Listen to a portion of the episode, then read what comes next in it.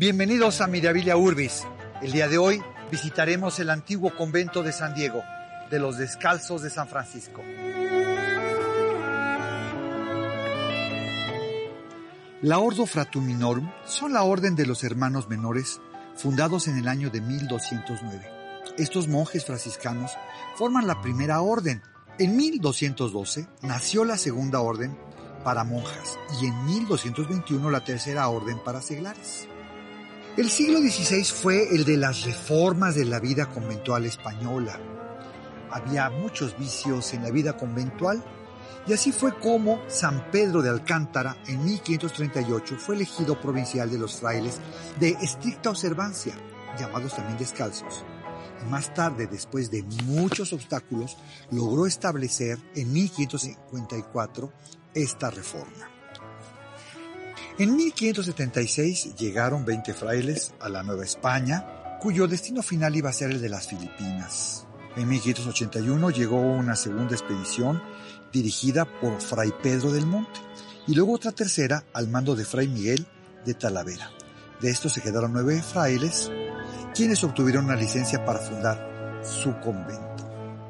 Comenzaron a edificar la iglesia de San Diego en 1591 y en 1602 erigieron su provincia independiente de los franciscanos, pues en realidad tenían otras ordenanzas. Don Mateo de Mauleón y su esposa doña Juana de Arellano, que eran multimillonarios, ayudaron generosamente para que el convento fuera construido con mucha calidad.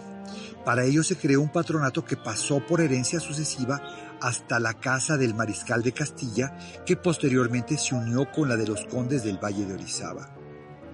El predio de cuatro solares denominado de los mártires y el que el ayuntamiento donó a la orden de los dieguinos se debió a las gestiones realizadas por don Mateo de Mauleón, quien tuvo serias dificultades ya que suscitó diferencias en el cabildo municipal.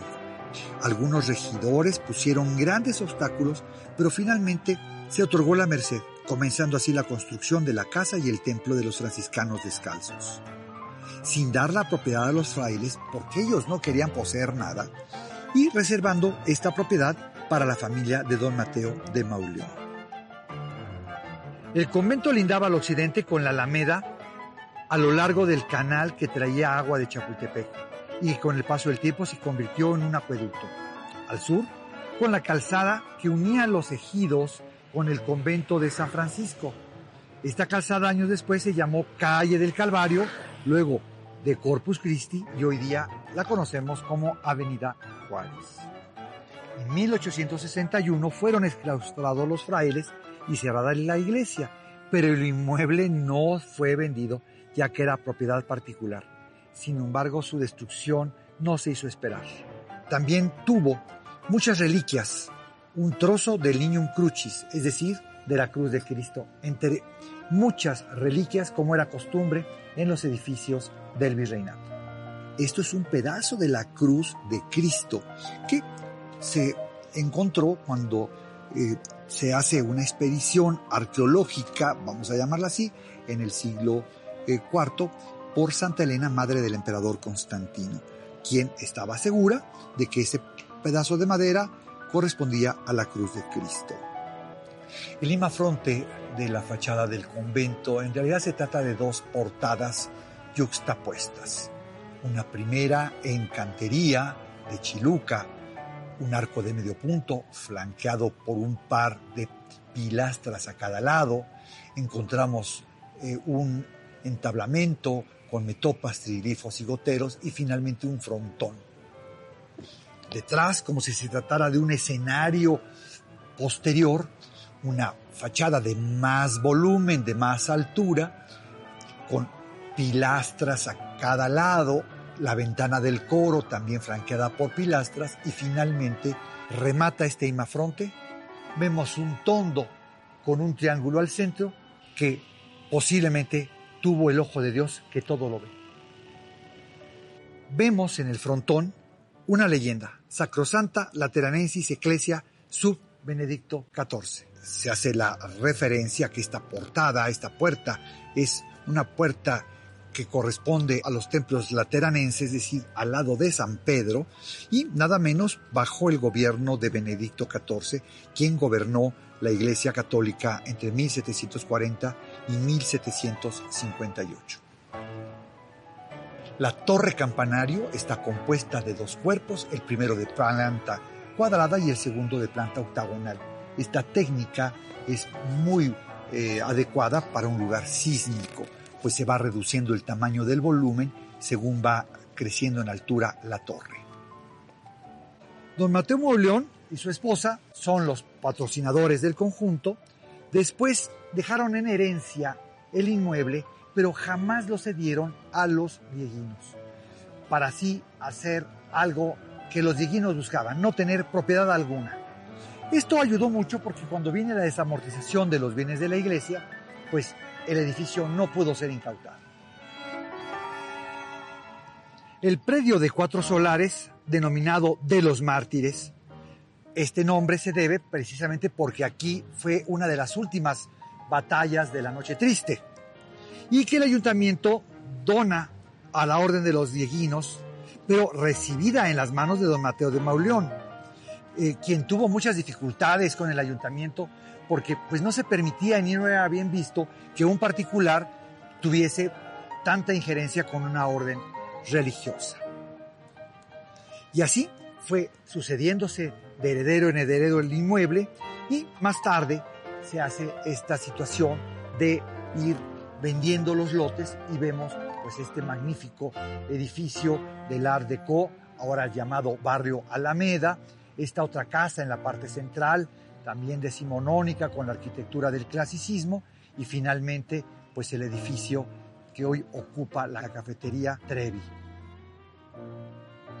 El convento se convirtió en viviendas, se dividió en lotes el huerto, solo quedan el templo con el frente a la calle de San Diego, hoy Doctor Mora, y que posteriormente fue ampliada. Casi en ruinas se restauró el claustro para convertirse el 8 de agosto de 1964 en la Pinacoteca Virreinal, careciendo de un acta constitutiva, por lo cual en octubre del año 2000 el magnífico acervo de esa época fue repartida en diversos museos y el edificio se convirtió en el Museo de Arte Alternativo.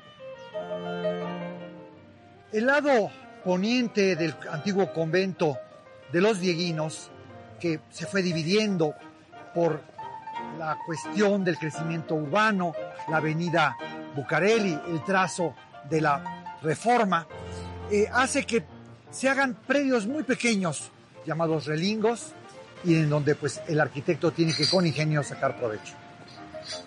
En la parte poniente del antiguo convento de San Diego, en lo que fueron las huertas y al reparto del predio, no por la desamortización, porque era propiedad privada, era una propiedad fuera de manos de la iglesia, pero el paso del tiempo fue también cruel con el edificio.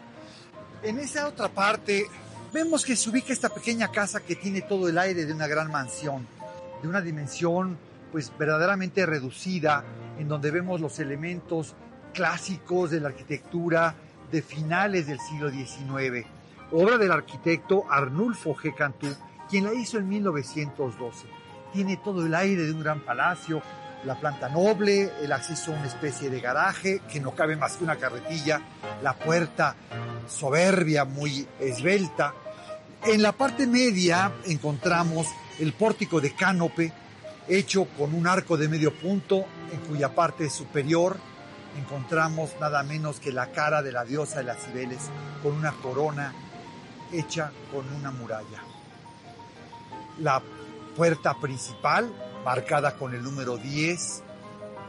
Vemos estas esbeltas puertas y en la parte superior, iluminando la escalera que conduce a la planta noble, una claraboya franqueada con laureles de oliva, con estas coronas que son muy usadas en la época de finales del siglo XIX, principios del siglo XX.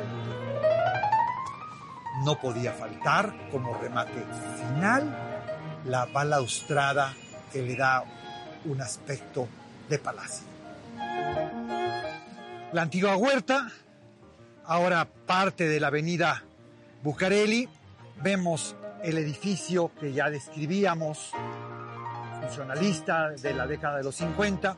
Luego la estampa de el templo, vemos un arco, esto se refiere a que ahí es el muro que corresponde a la parte interior donde está el sagrario, de ahí que sea el muro sagrado del templo y que muchas veces para dar benevolencia y para dar una manera de realce al edificio se colocaba ahí alguna imagen referida a la Eucaristía. De ahí el nombre del muro de la estampa. La virtud de la edificación es que está realizada, como aquí lo podemos comprobar, con tesontle, este material tan ligero y al mismo tiempo tan plástico para que soporte los movimientos diferenciales en los terremotos.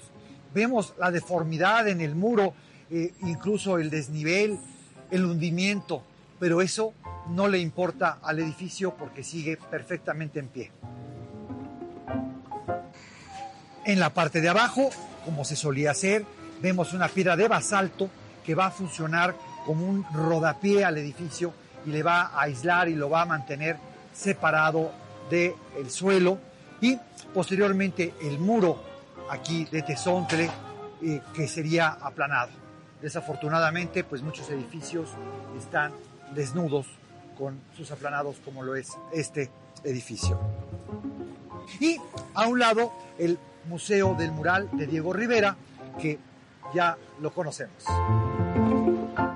En la parte norte del convento, combinado con la boca del metro de la estación Hidalgo, se ubica el Centro Cultural José Martí y también el Centro Cultural Miguel Sabido.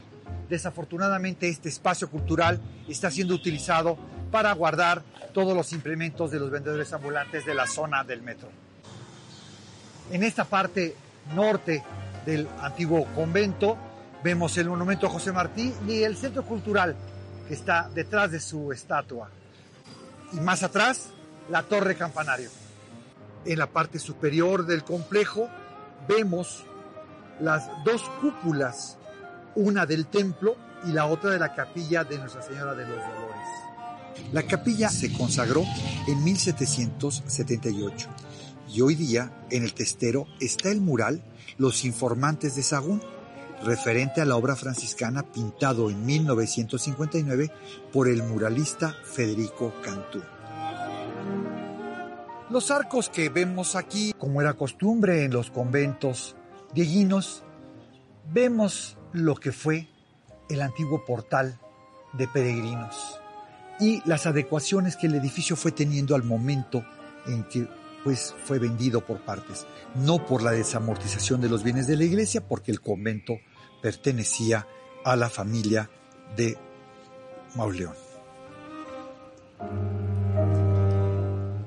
Dejamos el antiguo convento de San Diego y espero volvernos a encontrar en Mirabilia Urbis. Hasta la próxima.